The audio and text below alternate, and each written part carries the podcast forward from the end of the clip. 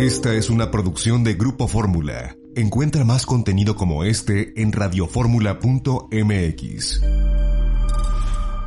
Yo los saludo, soy Eduardo Ruiz Gili y esto es Grupo Fórmula, radio, televisión, internet y redes sociales. Esta tarde estoy en Cuernavaca, Morelos. En McAllen, Texas, está Ramsés Pech. Buenas tardes a todos. En la Ciudad de México, Eduardo Sodi. Hola, ¿qué tal?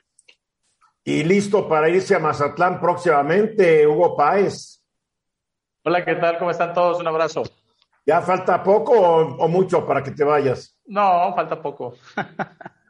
Ya, sí, por, ahí me verás, por ahí me verás, sí. A ver, hoy vamos a hablar de algo que no es muy usual y para, para romper un poco ya este asunto de escándalos en la mañanera y avionazos y, y- y asesinatos múltiples, masacres, eh, en un país donde nos dicen que todo está bien, bien, bien y toda la realidad muestra todo lo contrario. Entonces yo me encontré un artículo muy interesante que habla de diferentes índices para medir cómo va la economía. ¿Y me creerían ustedes que existe un índice de la ropa interior masculina? El índice de los chones, así lo podemos poner. Bueno, este es un índice que inventó el ex jefe de la Reserva Federal estadounidense, Alan Greenspan, porque él vio que hay una correlación entre las ventas de ropa interior de hombres. Cuando la economía va bien, las ventas van bien. Cuando la economía cae, pues las ventas caen. Porque él dijo que la prenda que es más privada en la ropa interior masculina, porque nadie la ve, excepto cuando de repente van a un lugar, un gimnasio y pues, los colegas los ven en chones, pero al, hombre, pues la verdad es, no le importa mucho que lo vean en porque no es como la prenda femenina, ¿no? Que es otro concepto totalmente. Entonces, dice Greenspan que estas ventas tienden a ser estables, pero que cuando hay una crisis económica, se nota que bajen. Por ejemplo, la venta de ropa interior de hombres cayó mucho entre 2007 y 2009, cuando fue la gran recesión causada por la ambición de los banqueros y los financieros de Estados Unidos y se recuperaron en 2010 conforme la economía se fue ah, mejorando. Yo no sé de dónde se puedan encontrarla, pero lo, vaya, lo vamos a tratar de buscar cómo va la ropa interior de hombres en sus ventas para poder tener nuestros índices aquí en este programa, que creo que son interesantes. Hay otro índice, esto lo desarrolló Andrew Lawrence, quien es director y exanalista de bienes raíces de Barclays Capital. Él creó el índice de los rascacielos en 1999. Y él dice que un aumento en los edificios muy altos ocurre a medida que nos acercamos a una recesión. Y cuando un edificio rompe el récord para el más alto del mundo, ocurre una recesión o crisis económica. Y lo demuestra. Se terminó el famoso Empire State Building allá en Nueva York en 1930, justo cuando empezó la gran recesión ocurrida por el crack bursátil de 1929. La Torre Sears en Chicago y las Torres Gemelas en el World Trade Center de Nueva York, que ya no existen, abrieron a principios de la década de los 70, cuando en Estados Unidos empezó una era de estanflación. En octubre de 2009, en Dubái, se inauguró eh, el exterior de la, de la famosa tor Torre Burj Khalifa y dos meses después el gobierno de Dubái casi se declaraba en la insolvencia. ¿Por qué? ¿Por qué dice Lawrence que ocurre esto? Él vincula elevadas ambiciones que genera el crédito barato, la inversión excesiva y la especulación desenfrenada. Vayan ustedes en la Ciudad de México y manejen por el periférico, la zona sur del periférico. Está lleno de edificios que se quedaron vacíos, que se construyeron justo antes de que empezaran los problemas económicos en nuestro país. Ah, pero hay otro índice que inventó Leonard Lauder, que fue presidente de Estée Lauder, la gran compañía estadounidense de cosméticos. Él creó el índice de los cosméticos y se dio cuenta que en la recesión económica que siguió al 11 de septiembre de 2001, que acabó con las Torres Gemelas de Nueva York, La compra de cosméticos, en particular los lápices labiales, eh, tendieron a estar inversamente relacionados con la economía, porque las mujeres, y esto se descubrió, en una crisis económica, las mujeres no dejan de comprar sus cosméticos. Ah, pero ¿saben lo que hacen? Bajan en la presentación grande, se van a presentación más pequeñas, la calidad caras, se van a presentaciones más baratas, pero no van a dejar de comprar. Entonces, cuando hay crisis económica, aquí hay una curiosidad, aumentan las ventas de cosméticos. En la Gran Depresión aumentaron 25% en un país quebrado. Son índices que, que muchos economistas muy serios dirían que no son ciertas, pero Rodrigo Gómez, que fue gobernador del Banco de México durante 18 años, del 52 al 70, era director el día en que se murió a la edad de 77 años. Rodrigo Gómez decía que para entender cómo va la economía mexicana, había que ver cuántas cervezas estaba vendiendo en el país. Y yo me puse a investigar y si hay una correlación. Eh, las ventas de cerveza, consumo en México, no estoy hablando de la producción porque se exporta mucho, la venta de cerveza en México registró un pequeño descenso el año pasado, lo cual podría corroborar la teoría de don Rodrigo Gómez. Son datos interesantes para salir un poco de, de lo trillado, porque en México ya hablar de asesinatos ya, ya parece, ya parece que dejó de ser noticia, es lo más grave. Hugo. Eh, no sé si recuerdas, tú estabas hablando de la ropa interior de hombres también, Eduardo, pero no sé si recuerdas que en el, en el 2020, a mediados, eh, pues se anunció una, una, una, fuerte recesión en Victoria's Secret. Eh, ¿Recuerdas? Y, y, ahí cerraron ellos más de 200 tiendas en Estados Unidos y Canadá.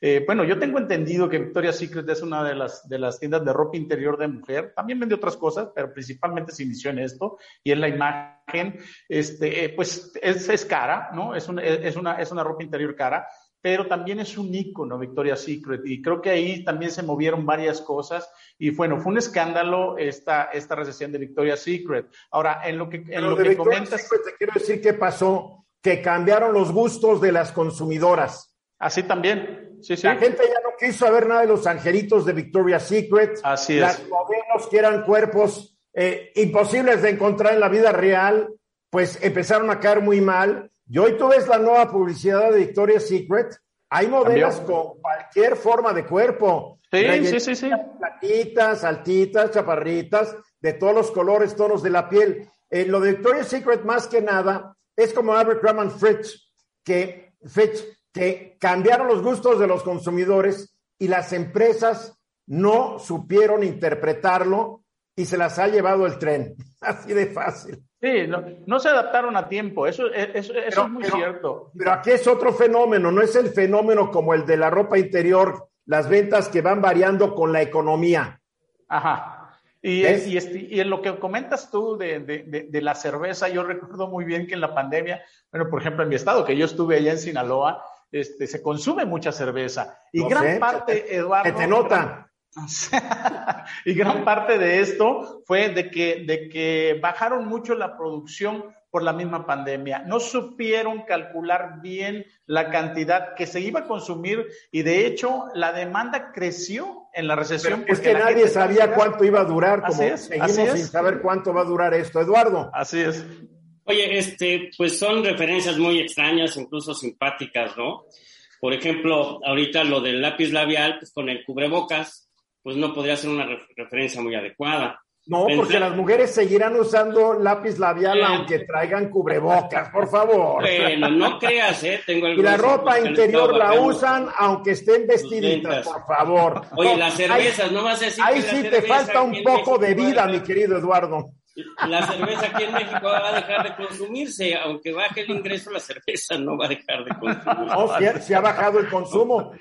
Ha bajado el consumo. A ver, Ramsés, Creo que lo que también hay que ver, por ejemplo, antes comprabas calzoncillos de cuatro y te costaban entre 250 y 300 pesos. Ahorita vas a la tienda y buscas los de dos, de dos para que te duren cuando menos unos tres meses. Entonces la gente ya no está comprando tanto en volumen, sino que están viendo el precio que te está alcanzando. Ahorita si me preguntas a mí, yo estoy comprando calzoncillos que cuesten no más de 100 pesos para que me duren cuando menos tres meses. Muy interesante, muy interesante, Ramsés. Él es Ramsés Pech, calzones de a 100 pesos. Muy bien, son, son curiosidades que sí son a la hora de la hora, sí indican cómo va la economía. Por eso yo creo que vamos a encargar a Ramsés que nos haga todos estos índices porque eso le gusta. Vamos, y los calzones de 100 pesos. Vamos a los mensajes. A, a las noticias trilladas. Una noticia trillada es lo que ocurre en la conferencia matutina del presidente López Obrador. Y en este programa tenemos a alguien que religiosamente todos los días se despierta a las 6 de la mañana, eh, se hace un café bien cargado, o sea, un litro de café, para después sentarse. Espero que tengas un cojín muy mullido, mi querido Hugo Páez, para aguantar, para aguantar lo que ocurre en la mañanera. Yo hace tiempo me rendí cuando vi que eran variaciones sobre el mismo tema. Dije, ¿ya para qué la sigo viendo? Todos los días leo el reporte que saca la presidencia de la República, el resumen, y si veo que hay algo interesante, pues ya me voy no al audio, no al video, me voy a la transcripción. Es más cómodo para mí. Y no soy masoquista como lo eres tú. Yo y el presidente, bueno, la reforma electoral.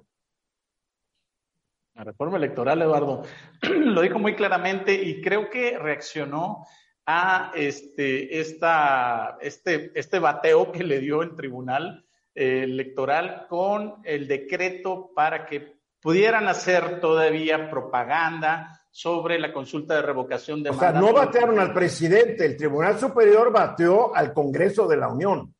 Por supuesto, batearon al Congreso, que el Congreso fue el que decidió esto, ¿no? Entonces, pero el presidente realmente eh, se enojó en esto y dijo, bueno, voy a adelantarles algo. No está enojado, no está enojado. O sea, acuérdate que él es muy buen actor. Yo, yo, yo, no había enojado, a lo mejor tú sabes, tienes otra información. Él puede, es un político, por favor, Hugo, parece que acabas de salir de la, del kinder. No, Eduardo, un político, un político habilidoso sabe fingir enojo, alegría, sorpresa, estupefacción, todo lo sabe fingir un buen político. Porque si el político se dejara llevar todo el tiempo por sus emociones, sería un mal político. Y López Obrador dice ser un mal político. Pero yo creo que, yo creo que, yo creo que tú los haces más inteligentes de lo que son. Te voy a decir en qué sentido. Mira, porque por ejemplo, el eh, le dicen, el vicepresidente, no es que por ejemplo, por este decreto ya podemos hablar de esto y tal, tal cosa. Y le dicen, es que ya lo tumbó el, el, el, este, el tribunal. Dice, lo va a tumbar. Dicen que lo va a tumbar. No, ya lo tumbó. ¿Cuándo? Hoy. ¿Lo tumbó hoy? Y ahí cambia. Estás hablando de la conferencia de prensa de ayer cuando dijo, no estoy bien informado. Claro que está eh, informado. Eh, en, la, en, la, en, la, conferencia de hoy lo dijo, ¿no? Entonces agarra. Es que ayer había dicho que no estaba enterado tampoco. No estaba enterado de que iban a, a, fallar sobre el, sobre el decreto. Bueno, la verdad, está bien, le, atribuyes este, e, e, ese tipo de dones histriónicos que... Pero es que yo no sabía que tuvieras un doctorado en psicología o en parapsicología. No necesitas, interpretar el estado de ánimo de una persona. No, no, puede, no, no, es necesario que lo tengas. A veces con la autodidactía lo puedes hacer, Eduardo. O sea, no, no, no, no, no, no, no, te, no, no, no te. A ver, bueno, como, mira, a ver, al rato que... vas a presumir que tus calzones de 500 pesos, mano. 450. Oye, pero aquí creo que lo verdaderamente importante que el presidente eh, eh, da un dato nuevo en esto es que dice que por los él, él en la propuesta que está haciendo de este la iniciativa de reforma electoral es que va a ser el voto de la gente quien va a votar por los consejeros y por los magistrados del tribunal. Y dice, va a ser, va a ser, va a ser el voto directo de los ciudadanos. Y está proponiendo que los tres poderes, digamos, el, ejecutivo, el legislativo y el judicial, este, propongan una lista de 20 candidatos cada poder. Entonces, la gente directamente va a votar de 60 personas quienes van a ser los consejeros electorales y los magistrados. Entonces, eh, eh, eh, este, este, este, tipo de propuestas, sí, nada más que en una consulta, como usualmente lo, lo hace Morena, lo hace el presidente, lo hace su estructura, pues todos sabemos en este momento le favorece este tipo de consultas y todos sabemos que dice después del 10 de abril, voy a ir sobre esta reforma y va a ser así. A ver, lo que propone el presidente, porque tú hablas para iniciados, el presidente dice que después del 10 van a someter a consideración del Congreso, dentro de la reforma electoral, la elección directa de consejeros electorales y de magistrados del tribunal, en, pocas palabras. Así es. tiene todo el derecho de hacerlo, que se lo apruebe el Congreso es otra cosa. Y, que va a proponer, el, el, problema no es esto, porque tú sabes bien perfectamente que el trasfondo del asunto es dinamitar al INE, eh, transformarlo totalmente y al Tribunal Electoral. Simple y sencillamente. es, lo que, es lo que parecería ser, pero el presidente dice que se trata de democratizar al INE y al Tribunal. No, hombre, que se trata de democratizar si lo que más les toca al presidente realmente es lo que hacen las democracias. Las democracias lo que hacen es regulan a los gobiernos, dividen el poder de los gobiernos y vigilan a los gobiernos. sin, embargo, sin embargo, no me podrás negar que en muchos países se eligen a quienes determinan los resultados de una elección. Esto lo está haciendo porque le acomoda a Eduardo. No hay que ser A ver, a ver, espérate, ya no sé. Por favor. Vamos a, quitar la, vamos a quitar la propaganda tuya y la del presidente al, mismo tiempo. ¿Qué te parece? A ver, a ver. A ver, en muchos países, en muchos países, no, no, yo me voy a ir a los hechos. Tú tienes derecho a tu opinión, pero vamos a los hechos. En varios países hay elección de las personas que califican una elección. Son electos. Aquí también. Son electos por el Congreso. No, no, pero ah, hay elección, directa. hay elección directa en muchos países que tienen democracias más, maduras que la nuestra. Eh, eh, a, ver, yo no voy a ir a recurrir al argumento que tú vas a dar, que ya lo conozco. Todo va el pueblo a elegir a esa gente. No, yo no diría cómo ve el pueblo. Te no, no, no, no, no, no, no, no, no, no pongas, no pongas Oye, perdóname, no pongas palabras como, en mi boca. Así como tú eres psicólogo, yo también, ¿verdad que sí? En mi boca. Ah, ¿verdad que sí? Oye, Ramsés, Eduardo, ¿no tengo derecho a ser psicólogo como Hugo? Sí, sí. Ah, no, ¿ves? Mira, como dijo Eduardo, dijo, sí, sí, sí. No, no, pero mira, el presidente tiene esta idea de que todo tiene que ser el pueblo. Y pues idea, perfecto. En algunos países en Estados Unidos, donde traen un lío electoral del diablo, hay estados donde la calificación la determinan los legisladores locales. Como en México, durante una época la elección la decidían los diputados que estarán electos por el pueblo. O sea, esto no es nuevo. Lo que el presidente nos trae no es nada nuevo. hay, hay, países, hay países donde a los jueces los eligen por votación popular. Por supuesto, Eduardo, pero yo no me imagino, de acuerdo a todos los ataques que está haciendo el presidente sistemáticamente contra el Instituto Nacional Electoral, contra Lorenzo Córdoba, contra Ciro Burayama, por la revocación de mandato, que al final del día es el primer paso para ir sobre la... pero el presidente tiene derecho a pues proponer lo que, él quiera. No, yo no estoy diciendo que no tenga derecho. Los diputados de la oposición, a ver, déjame terminar, los porque además los demás quieren hablar. Y siempre contigo ya te amañaste y no dejas nunca hablar a Eduardo ni a Ramsés. Claro es un hecho. Entonces, disciplínate, por favor, ¿eh? Estuvo bueno. Te vas a hacer enojar. Mira, Eduardo. El presidente tiene derecho y el Congreso y toda la oposición hoy dijo que no va a llegar a las dos terceras partes para lograrlo. Así de fácil. Esa es otra cosa. no, no, es otra cosa, porque tú insistes en hablar sobre algo que no va a ocurrir no, no, no, no, no sabemos. A ver, Eduardo, Eduardo Sodi. A ver. No estoy de acuerdo. El presidente puede proponer las iniciativas que él considere, es una facultad del Ejecutivo. Claro. Pero de eso a que sean aprobadas, bueno, es un tramo muy largo.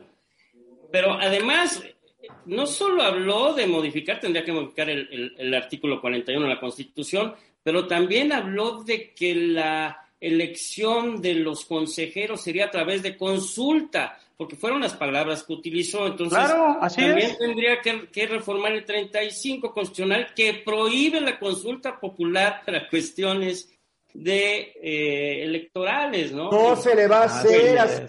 Mira, yo ahorita en mi bola de cristal veo que no se le va a hacer. Exacto.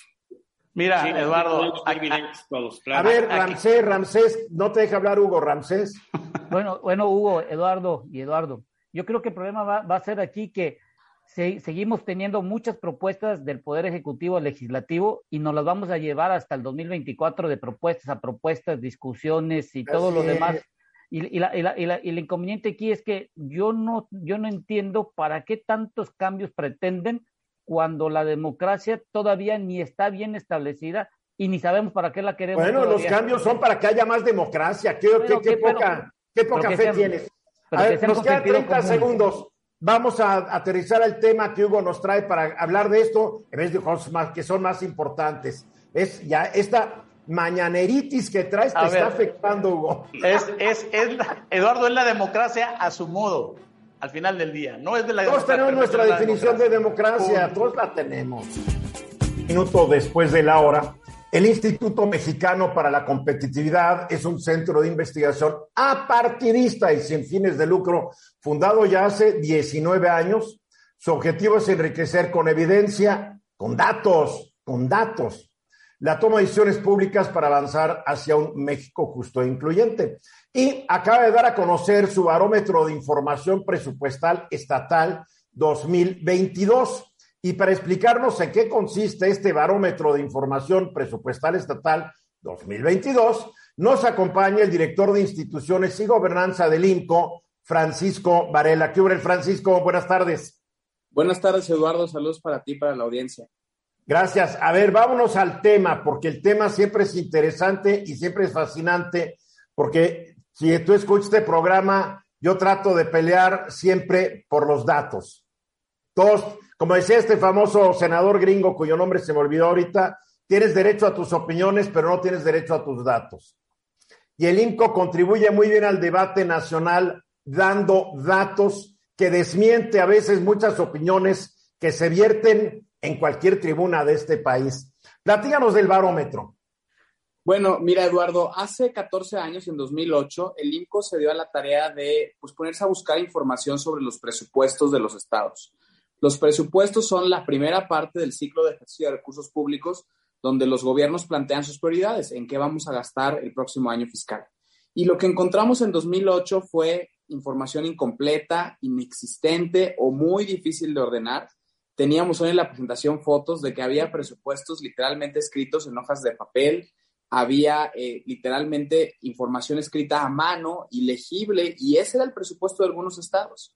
Entonces el IMCO se dio a la tarea de crear este... Estás hablando 2008. Sí, estoy hablando no de 1950, estoy hablando de 2008, hace 14 años. Entonces el IMCO se dio a la tarea justamente de establecer ciertos criterios, ¿no? Que los estados deberían cumplir para que el presupuesto fuera algo realmente público que las personas pudieran consultar. Y a lo largo de estos 14 años de medición, pues se logró avanzar muchísimo. A la par, hubo reformas legales, los estados empezaron a establecer normas contables y de publicidad de la información más estrictas, la transparencia también avanzó y lo que hoy justamente estamos contando es que pasamos de tener una calificación promedio de 53%, es decir, más o menos la mitad de los estados reprobados sin información pública, sin información accesible, a hoy en día que tenemos 93%. Casi todos los estados ya cumpliendo con normas y estándares de publicidad, que obviamente son apenas la base. El conocer el presupuesto es apenas la base sobre el cual puedes cuestionar y analizar si los recursos públicos se están usando adecuadamente. Ahora, estás hablando, a lo que yo estoy viendo, que 12 estados alcanzaron un cumplimiento del 100%. Y el único estado que se quedó atrás con una calificación inferior al 70%, pues fue el estado que, que gobierna Salgado, Félix Salgado Macedonio a través de su hijita. Es lo que me queda claro. El, el, estado de Guerrero, en efecto, sigue siendo el que tiene una calificación más baja. Eh, y lo, ¿cómo lo podemos traducir esto a algo que la gente pueda entender? Hoy en día, un ciudadano de Baja California, de Coahuila, de Guanajuato, de Querétaro o de Yucatán, al 100% puede conocer todo el presupuesto con todo el detalle, cuánto ganan los maestros, cuánto ganan los servidores públicos, cómo se asigna la deuda pública, dónde van los fideicomisos al 100%. Y en Guerrero, solamente al 66%. Entonces parece que hay ciudadanos de primera clase en ciertas entidades que cumplen con todas las normas y mejores prácticas que el INCO ha ido estableciendo con base en estándares internacionales y en la ley, desde luego, mientras que otros ciudadanos pues tienen que conformarse con información incompleta o a medias en algunas entidades específicamente. Lo cual demuestra un desprecio de los gobernantes hacia esos ciudadanos. ¿para qué les doy la información? ¿Qué les importa? a ver, los que tienen 10, ahora sí hay que decirlo, Baja California, Campeche, Chiapas, Coahuila, Durango, Guanajuato, Hidalgo, Jalisco, Puebla, Querétaro, Quintana Roo y Yucatán. Estados gobernados igual por el PRI, el PAN, PRD, no hay problema o Movimiento Ciudadano. Nueve entidades entre 95 y 99, Nayarit y Nuevo León. Han mantenido calificación arriba del 98 por al menos tres evoluciones consecutivas Baja California, Puebla y Guanajuato. O sea que aquí el invitado que no quiso llegar a la fiesta es Guerrero. Exactamente, es Guerrero donde nos queda la tarea pendiente en materia de transparencia y en muchas otras tareas. En el INCO damos seguimiento a muchos aspectos del, desarrollo económico y político de las entidades. Y bueno, no es novedad saber que los estados del sur y específicamente Guerrero tienen problemas muy persistentes, no solo en transparencia, sino en competitividad, en pobreza, en salud, en educación. Entonces, pues es una situación que tendríamos que apostar a corregir, porque el primer paso para que el gobierno funcione mejor es que el gobierno sepa cómo está gastando y eso implica tener presupuestos claros, transparentes y que cualquiera pueda consultar. El Aquí yo estoy viendo que del sur los estados de Yucatán, Campeche, Quintana Roo y Chiapas están, están arriba del 93%, pero estoy viendo que Oaxaca, que Tamaulipas, que Veracruz y que Tabasco están abajo del 93%. Exactamente, se están quedando atrás del promedio, es decir, todavía hay ciertas cosas, y déjame decirte ejemplos para que la gente pueda aterrizar de cosas que los gobiernos no están publicando. Información sobre la deuda pública, que siempre es un tema pues muy controversial y en esos estados que mencionas todavía no se conoce bien cuál es el destino de la deuda. La deuda idealmente debería de ser para invertir, para desarrollar infraestructura. y nos enteramos cuando se va el gobernador y empiezan a salir todas las porquerías que hizo y, y, algunos se van a la cárcel, muy pocos que deberían ser más, pero bueno. Pero ese, ese ocultamiento del gasto es, debería ser penado por la ley el solo hecho de ocultarlo, en serio. Y además de la deuda, sueldos, salarios y plazas. Eh, todavía en muchos estados, especialmente los que tienen una baja calificación, no sabemos bien a bien cuántos servidores públicos hay, en qué trabajan y cuánto ganan. Y esto crea nuevamente una disparidad, porque, por ejemplo, a nivel del gobierno federal, hoy en día ya tú puedes saber cualquier funcionario público cuánto gana, dónde trabaja, cuál es su plaza. En algunos estados todavía no. Y lo último Oye, ¿cuáles son los estados que no dan a conocer cuánto ganan sus funcionarios? justamente los que tienen calificación más baja, como ya habíamos dicho, Guerrero, pero también están Michoacán, Morelos, San Luis Potosí. El Michoacán lo gobierna Morena. San Luis Potosí, creo que ya lo gobierna el verde. A Morelos lo gobierna, pues no sé quién lo gobierna, pero aparentemente es de es del PES, eh, un exfutbolista. Estás hablando que Tamaulipas lo gobierna el PAN, Veracruz lo gobierna Morena, eh, Oaxaca lo gobierna el PRI, Digo, entonces esto no es de partido, ¿verdad? Es de ganas. Exacto, no hay una regla partidista donde haya un partido que sea gobierne con perfecta transparencia y otro que gobierne con total opacidad. La verdad es que la opacidad es un problema de todos los partidos y todos los colores, pero algunos se han puesto la pila con más rapidez y otros se han ido quedando atrás. Entonces aquí lo que quisimos hoy enfatizar es que hay mucho avance, pero falta todavía y sobre todo el siguiente paso, Eduardo, es, a más allá de la transparencia, un verdadero análisis a fondo de en qué se está gastando y si esos gastos están respondiendo realmente al mejor uso de los recursos públicos y a las necesidades del Estado. Porque tú puedes ser muy transparente, pero transparentar que te estás endeudando para gastar cosas que no son prioritarias, por ejemplo. A ver, Francisco, antes que nos corte nuestra dichosa computadora, ¿qué propone el INCO para mejorar eh, esta situación, sobre todo en los estados que no están cumpliendo? Bueno, la propuesta central es que necesitamos evaluación. Necesitamos unidades de evaluación independiente en cada estado que justamente revisen el presupuesto a la luz de su desempeño. Es decir, una vez que ya se asignó el recurso a algo y se gastó, ¿en qué beneficio se tradujo? lo que se haya producido con ese dinero realmente atiende a las necesidades de la población y que esa información se vuelva a usar para el siguiente año planear mejor el presupuesto. Esto lo, cualquier persona que lleve las finanzas del hogar lo sabe. Hay que hacer un corte de caja al fin de mes y ver si gastamos bien, en qué gastamos y con base en eso planear mejor el siguiente mes. Y es muy caro, es muy costoso, muy complicado desarrollar estos sistemas en esta época de computadoras cada vez más baratas, de redes de comunicación cada vez más baratas, realmente es muy complicado donde creo que hay asesores, hay consultores, hay programas ya desarrollados para hacer esto. No, no es muy complicado. Lo que es complicado es convencerlos de someterse a este escrutinio, a los gobiernos locales, ¿no? Realmente hay muchas metodologías. El INCO ya ha puesto varias a disposición del público e inclusive si tú eres muy transparente, pues puedes llamar a la sociedad. Hay muchas personas muy interesadas en opinar sobre estos temas. El problema es que lo que vemos es que la planeación del presupuesto pues sigue siendo una cosa que se hace a puerta cerrada en los poderes ejecutivos estatales y luego se aprueba en los congresos, muchas veces sin suficiente discusión, pero nunca se toman en cuenta, como empezaste diciendo, los datos de qué nos arrojó el ejercicio del presupuesto del año anterior y de hace dos años. Siempre nos, queda menos, nos queda menos de un minuto, Francisco. A nivel federal, ¿qué calificación le dan? El promedio de las 32 entidades federativas, eh, que, no es el nivel federal, sino es el promedio de las 32, es 93%, ¿no? Ya, ahora, ¿y el gobierno federal en particular, qué calificación le dan?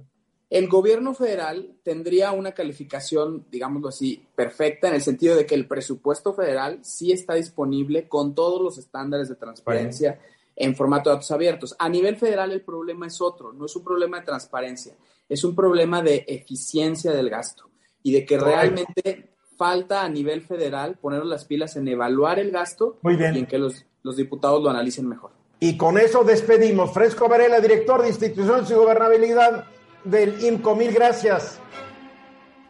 Eduardo Sodi, la reforma eléctrica, eh, parece que algo se va a decidir en la Suprema Corte de Justicia de la Nación y siento que no traes buenas noticias. En efecto, Tocayo.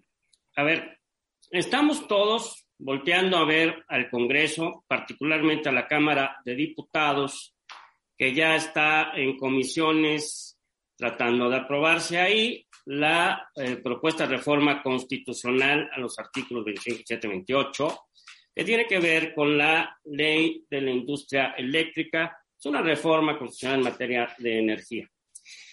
Y se nos olvidó que en marzo de 2021 se reformó la Ley Federal de la Industria Eléctrica que, que trajo como consecuencia una serie de amparos que fueron eh, admitidos por los jueces de distrito y al admitirlo los jueces de distrito determinaron que esa ley no debía de aplicarse, las reformas a esa ley no debían de aplicarse a nadie que estuviera en el sector. ¿Por qué? Porque se consideraba que se violentaban, en principio, el juez hace un análisis de, de los argumentos del amparo y entonces considera que es muy probable que existan violaciones a la Constitución, precisamente estos artículos 27 28, porque no permitía la libre competencia, porque se perdía la autonomía de los, de los órganos que regulan la energía, porque se podía afectar el medio ambiente con las reglas de participación ahora de la Comisión Federal de Electricidad e incluso porque a muchas de las empresas que tenían permisos para estar em, actuando en esta eh, actividad energética podía revocársele sus permisos en forma incluso retroactiva. Ok. Entonces, bueno, eh, se, los jueces de distrito suspendieron esas reformas, dijeron no entran estas reformas. Adicionalmente, eh, los diputados y senadores que estuvieron en contra de las reformas a esta ley promovieron una acción de inconstitucionalidad. También la Comisión Federal de Competencia, pensando que se violentaba su autonomía, promovió una controversia constitucional y el Estado de Colima también promovió una controversia constitucional bajo el argumento de que se vulneraba su capacidad de poder decidir sobre el medio ambiente. Bueno, estas acciones de inconstitucionalidad, la acción de inconstitucionalidad y las dos controversias están por resolverse en la Corte. La Corte hace, hace unos días, en febrero, le pidió a los jueces de distrito y a los tribunales revisores colegiados que ya no resolvieran nada de los amparos promovidos porque la Corte iba a entrar al estudio de las controversias y la inconstitucionalidad e iba a establecer pues el criterio de la Corte, ¿no? Estas controversias y la inconstitucionalidad promovida por los diputados y senadores tienen como efecto que se declare la inconstitucionalidad de las reformas a la ley de la industria eléctrica. Pero el proyecto se lo turnaron a la eh, nueva ministra Loreta Ortiz y los proyectos que ella está eh, poniendo a consideración de los demás ministros vienen en el sentido de establecer que no hay violaciones constitucionales en la ley de la industria eléctrica. Esos, esos proyectos ya se los presentó a los otros 10 y ya son públicos. De hecho, estos proyectos en cuanto al fondo han sido analizados por los sectores energéticos porque en el momento en que están circulando hacia los otros ministros se tiene de alguna forma acceso a ellos y hablar con los ministros, con cada ministro.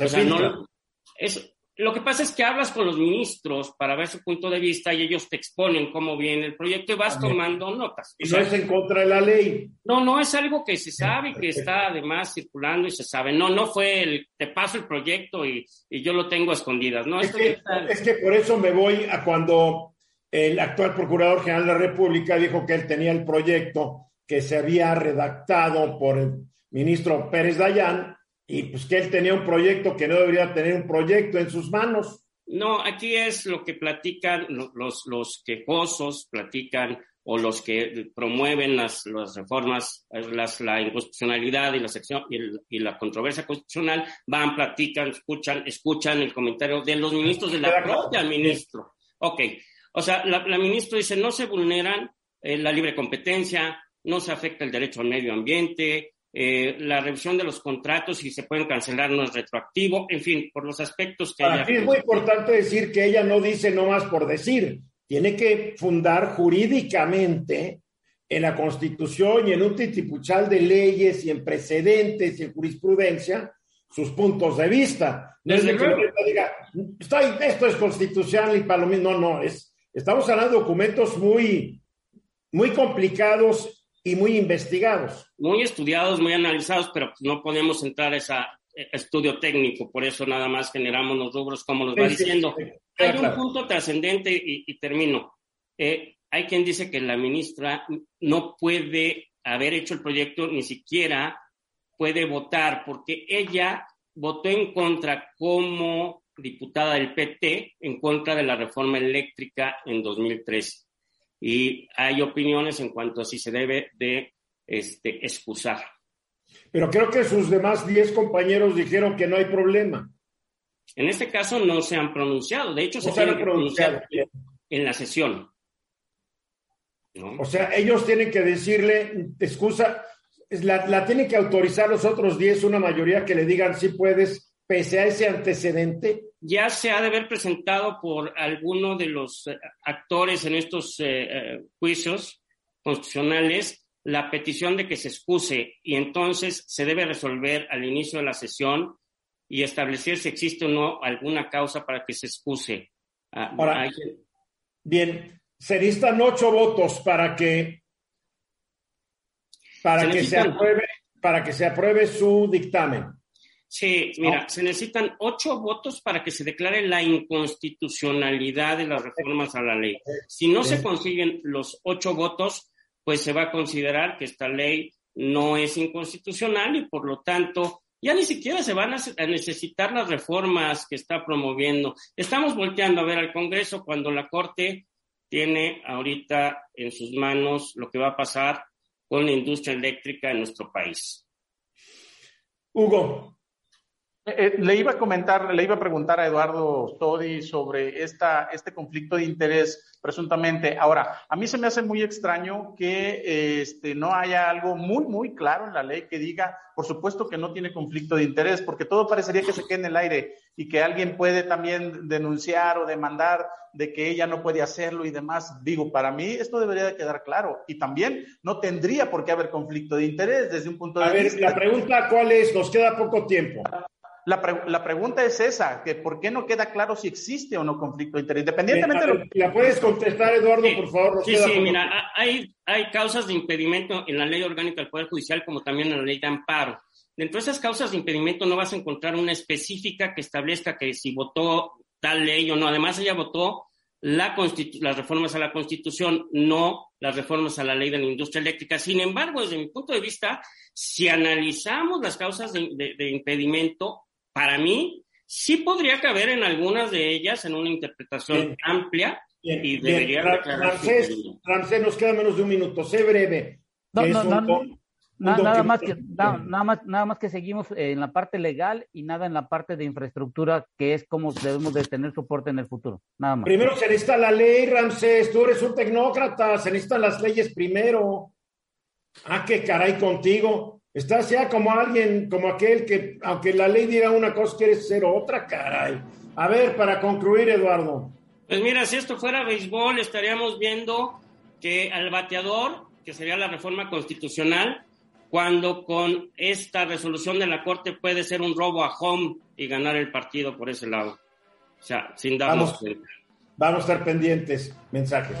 Eduardo, ¿tú hablas maya? Todavía no, todavía no, pero... ¿Hablas maya? En absoluto. Porque nos manda unos mensajes eh, Ramsés en maya que ya no sabes si te está insultando en maya o te está adulando. A ver, ¿por qué todo en maya? ¿Qué, qué pasa, Ramsés?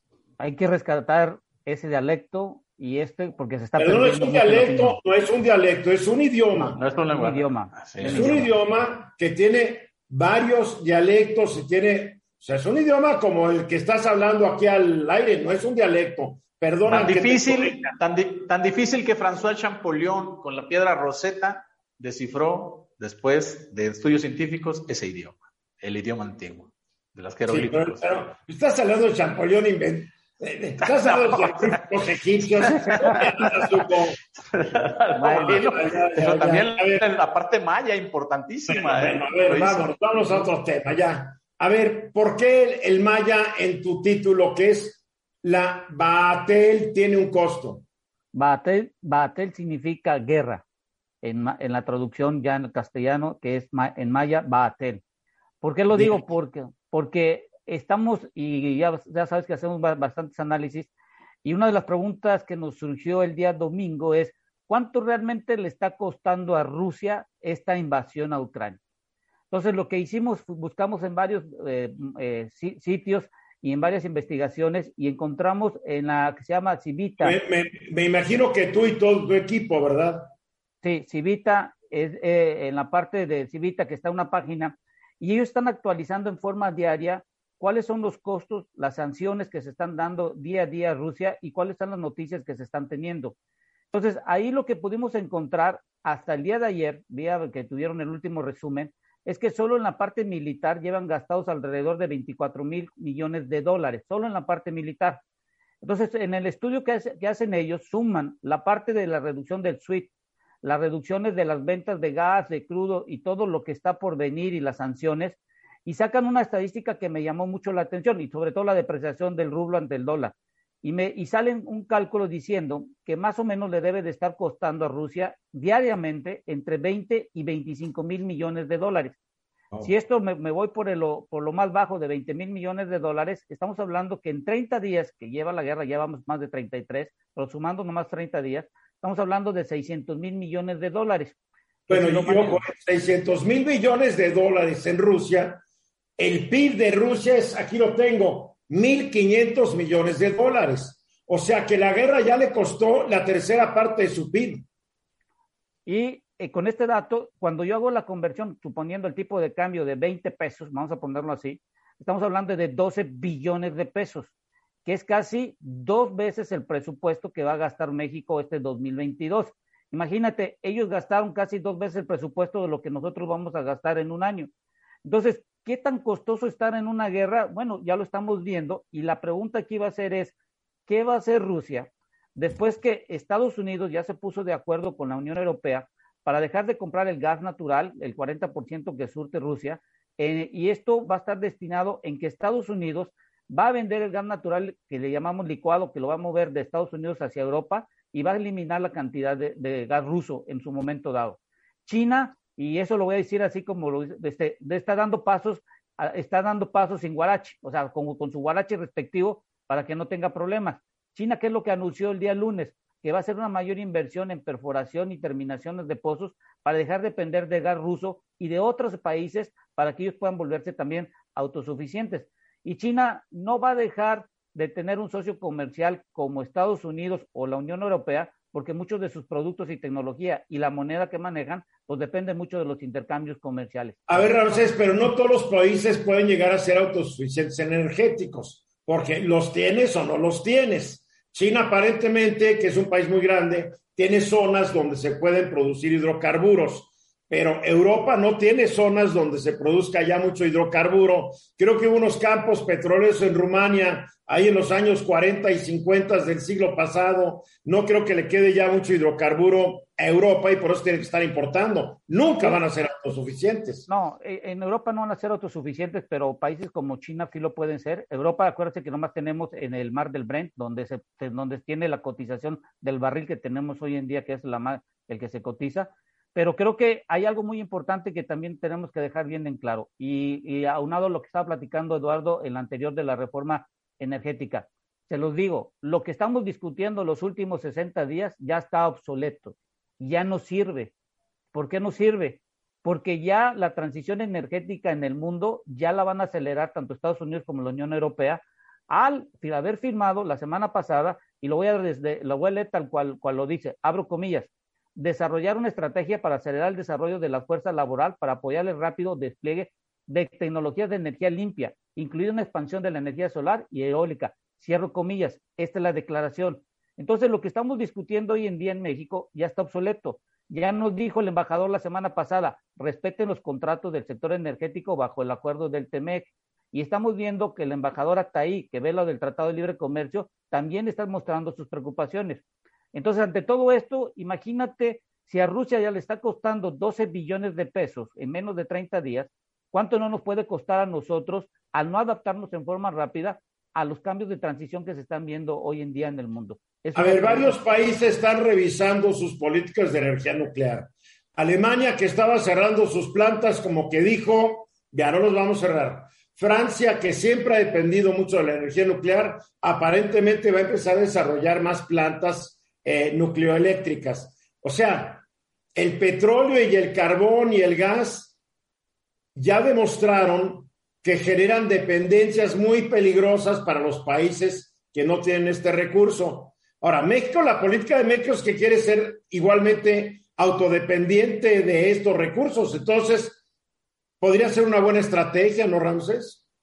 Sí, siempre y cuando que hubiera una relación entre la inversión pública y privada, porque lo hemos visto en Rusia, todas las empresas que se están saliendo hoy en día, y tendríamos que ver qué tanto riesgo quiere asumir el gobierno. ¿Por qué? Porque si ahora tienes que invertir no solo en la operación, sino en tu transición de tus empresas, tanto PEMES como la Comisión Federal de Electricidad, ¿cuántos recursos necesitas a sabiendas que cada año nuestro presupuesto de egresos está aumentando y el déficit entre el ingreso, entre el ingreso y el egreso se está aumentando cada año también?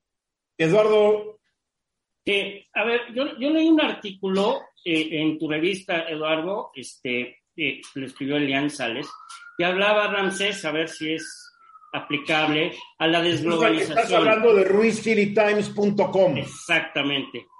dame que por favor, caray. Quería que lo, bueno, eh, en ese artículo, según recuerdo, se establecía que estamos a lo mejor en una desglobalización, desglobalización que podría ser que la economía comercial y lo energético también se moviera hacia lo regional. Ella lo, manifestaba como un decoupling, de decoupling, o a algo eh, regresando a su país, el reshoring, o incluso el empezar a tener estas relaciones comerciales, me imagino que en lo, energético también, en un país cercano que es el nearshoring. Entonces, no sé si tú piensas, entonces, con esto que estás platicando, que en la cuestión energética también puede haber esos movimientos a una economía más regional, a la eh, propia em, eh, creación de estos em, em, bienes energéticos en forma local, o con México, que sería una oportunidad extraordinaria, no sé, Ramsés. E, eso que comentas de la, de la regionalización ya ocurrió en el 2020 y 2021. Ahorita en el 2022 vamos a empezar otra vez a la hiperglobalización, otra vez a tomar su punto. ¿Por qué? Porque estamos habiendo acuerdos entre la Unión Europea, Estados Unidos, Canadá, y varias regiones en el mundo con esta invasión de Rusia están acelerando a que haya un mayor intercambio y lo estamos viendo con Estados Unidos con el gas natural licuado que van a ayudar para que en Europa tengan sus reservas al 90% dejando de comprar el gas ruso. Entonces creo que ya la hiperglobalización vuelve a tomar su punto en el 2022 por estas relaciones comerciales que estamos viendo. Hugo. Ah, nada más tengo una duda sobre las cifras. Este, eh, hoy en la mañana, después de las pláticas que hubo en, en, Estambul sobre las dos este, delegaciones, se hablaba de aproximadamente. Estás hablando de la delegación rusa y la ucraniana, ¿no? Y la ucraniana. Así es, arriba de un poquito más de mil millones de dólares diarios el costo de la guerra para Rusia. Sin embargo, el PIB, y esto estaríamos hablando de unos 35 mil millones, sin embargo, el PIB de Rusia son 1.400 billones de dólares, ¿no? Sí, pero lo que estaban hablando en la mañana es solo lo del rubro de la parte militar. Lo que yo estoy hablando es en todo su conjunto, en la parte comercial, el SWIFT, la depreciación del rublo, todo lo que conjunto dejar de comprar crudo y todo lo que está sucediendo, eso lo está costando. Mira, México hoy es la economía número 15, capaz de que gracias a Rusia pasemos a ser la número 14. Ah, para concluir, Ramsés. La Batel cuesta. Y no entenderlo cómo adaptarte en forma rápida, vas a perder en el mundo la oportunidad de tener tecnología y sobre todo tener acceso a recursos hoy que el dinero está empezando a costar cada día más. Pero para adaptarse hay que tener previsión y la mayoría de los países que entran en una guerra no tienen tiempo para adaptarse rápido, también hay que decirlo. Cuesta. Y hay que tener recursos para adaptarse, ¿no? Exactamente, faltan 14 minutos para la hora. Y hoy está con nosotros el genial Louis, con su cartón de este día, que ve, es el diálogo entre un niño y su papá. Y hoy no está Liliana para hacerle, para hacer el jueguito contigo. No sé quién se quiere prestar de voluntario. Eduardo, Eduardo, ¿Qué quiere ser, el papá o el niño? Eh, el papá, si quiere ser papá. Bien. Ah, es una niña, ver, ni modo, Oscar. Luis, te tocó ser la niña hoy. A ver, ¿qué es lo que estamos viendo? Dinos rápidamente. Claro que sí, gracias. Eh, un saludo a todos nuestros amigos. Y bueno, claro que sí, con todo gusto en la imagen comparto. Se aprecia una gráfica de la economía, pero va a pique la flecha de esta gráfica viene en picada. Tanto es el caso que un hombre que está ahí eh, cerca, parado, hace la flecha que eh, los chones de este señor eh, los baje hasta el suelo, bueno, los baje y prácticamente queda desnudo el señor. La flecha le baja los chones.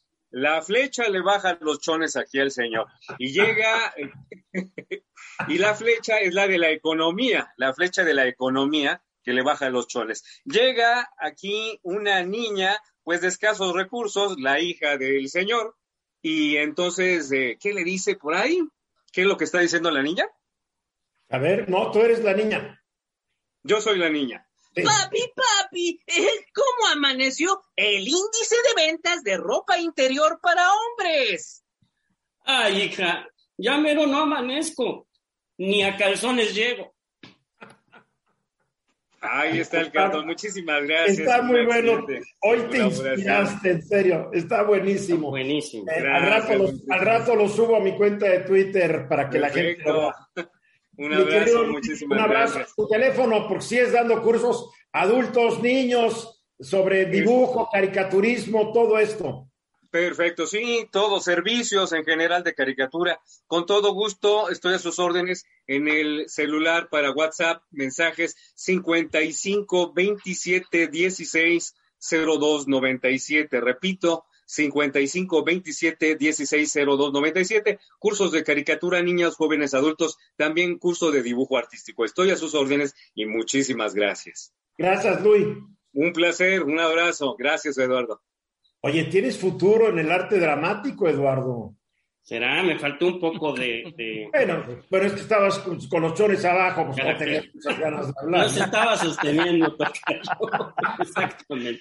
A ver, hay, un, hay un canal de televisión a nivel mundial que no es CNN, no es la BBC. Esta es una estación de Qatar, un país en el Medio Oriente, se llama Al Jazeera. Es muy buen canal, claro, con sus tendencias también, eh, Qatar es un país cero democrático, es un país regido por una familia, ya saben, como muchos países árabes, pero el jefe de Qatar hace algunos años dijo, yo voy a tener una estación a nivel mundial, creo que empezó ahí en 96, ya lleva 28 a 26 años y ahí va, y va muy bien. Eh, no se caracteriza por dar noticias muy positivas sobre México, hay que decirlo. Cada vez que hay una matazón, cada vez que hay esto, ahí está en Al Jazeera para que lo vea el mundo, porque lo sube por video a su estación. Y hoy, aparentemente, bueno, no aparentemente, hoy a la conferencia del presidente López Obrador llegó la corresponsal, ¿es corresponsal o, una, o, un, corresponsal? No, una mujer, una mujer corresponsal. Bueno, una corresponsal de Al Jazeera llegó y el presidente, tal vez sin saber qué es Al Jazeera y cuál es el tono editorial que tiene respecto a México, o tal vez sabiéndolo, le dio la palabra a la reportera y ¿qué pasó, Hugo?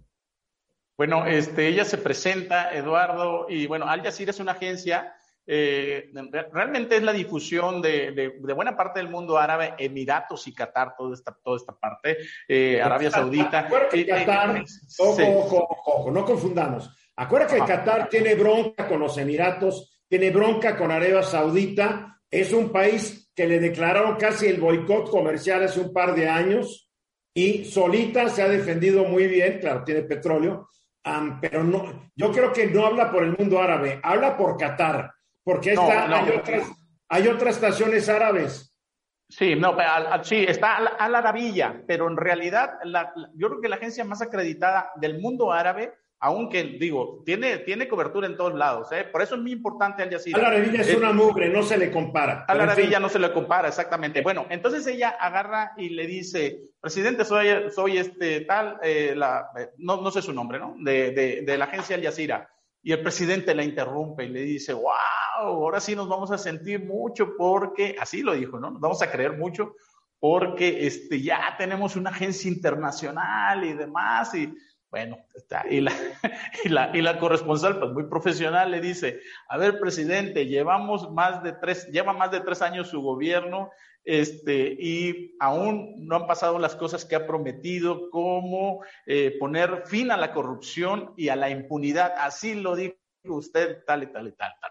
Entonces las cosas no han cambiado mucho, sobre todo con el asesinato de ocho periodistas. Bueno, presidente, pues obviamente le cambió ya el semblante. Y bueno, pues dice, claro que sí, las cosas han cambiado, no somos diferentes. Y empezó, la verdad es que hay una respuesta como de ocho minutos, entre que tratando de, pues, de eh, refutar, digamos, los datos que, le había dicho esta corresponsal.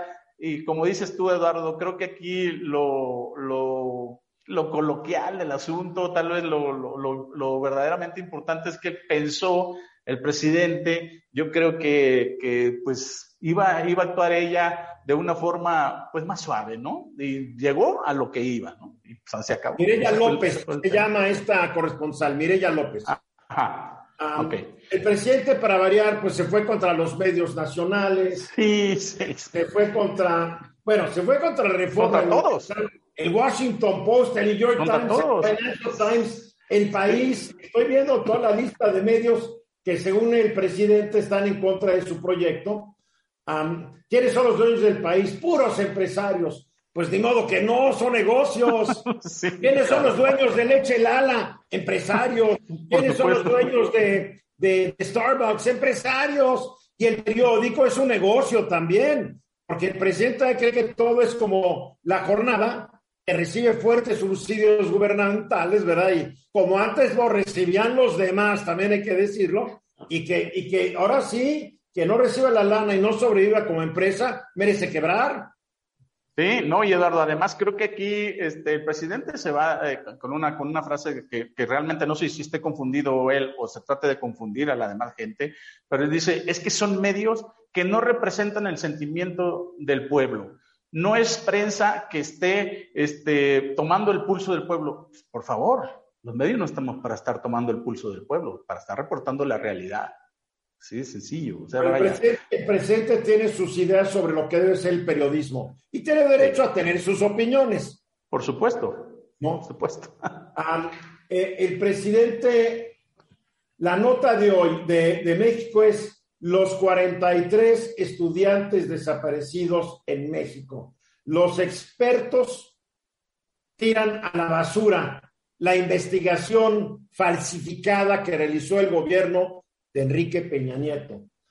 Ah, otra nota es, siete mil migrantes han sido detenidos eh, al estar cruzando la frontera México-Estados Unidos cada día. Y así vas viendo. Hay otra nota hace un día. Eh, balacera en México, eh, pistoleros matan a 20 en Michoacán. Mm, pues sí, ¿Sí? son no son las mejores notas del mundo, ¿no?